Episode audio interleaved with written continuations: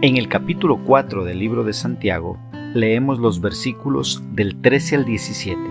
En la traducción Reina Valera de 1960, la palabra del Señor dice, Vamos ahora los que decís hoy y mañana iremos a tal ciudad y estaremos allá un año, traficaremos y ganaremos, cuando no sabéis lo que será mañana.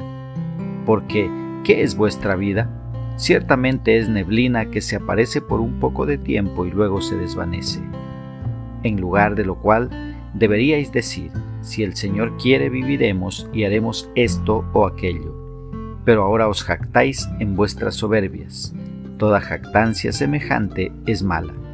Y al que sabe hacer lo bueno y no lo hace, le es pecado.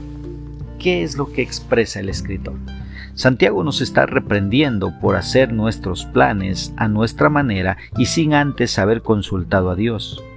Recordemos que Dios es soberano, omnisciente, omnipresente y omnipotente, mientras que nosotros somos frágiles y al igual que la neblina estamos por un poco de tiempo y luego desaparecemos. En el versículo 14 se nos dice, porque ¿qué es vuestra vida? Ciertamente es neblina que se aparece por un poco de tiempo y luego se desvanece.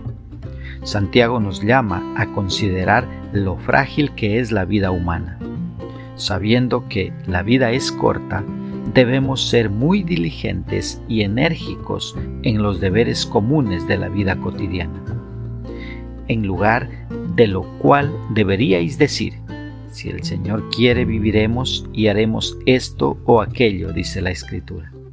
Nuestra jactancia nos lleva a pensar que nosotros podemos vivir o movernos a nuestro antojo, en lugar de confiar en Dios. Creernos independientes y que no necesitamos de Dios es la esencia del pecado, ya que es orgullo. En el versículo 17, Santiago nos reta a vivir de acuerdo a lo que conocemos del Señor nos dice, y al que sabe hacer lo bueno y no lo hace, le es pecado.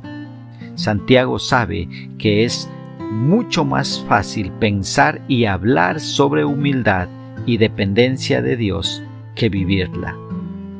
Pero Él pone en claro la mente de Dios. Ya que sabemos estas cosas, nosotros somos responsables de vivirlas cada día. No olvidemos que en un mayor conocimiento tenemos una mayor responsabilidad. ¿Cómo podemos aplicar esta porción bíblica a nuestra vida?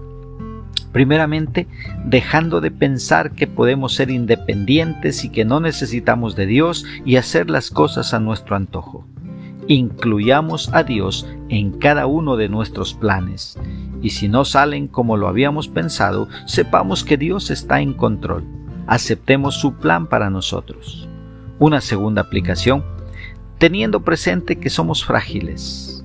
Hoy estamos con vida y no sabemos si mañana estaremos vivos. Vivamos cada día honrando a Dios y obedeciéndole en todo lo que hagamos. Una tercera aplicación sería viviendo con humildad en lugar de ser jactanciosos.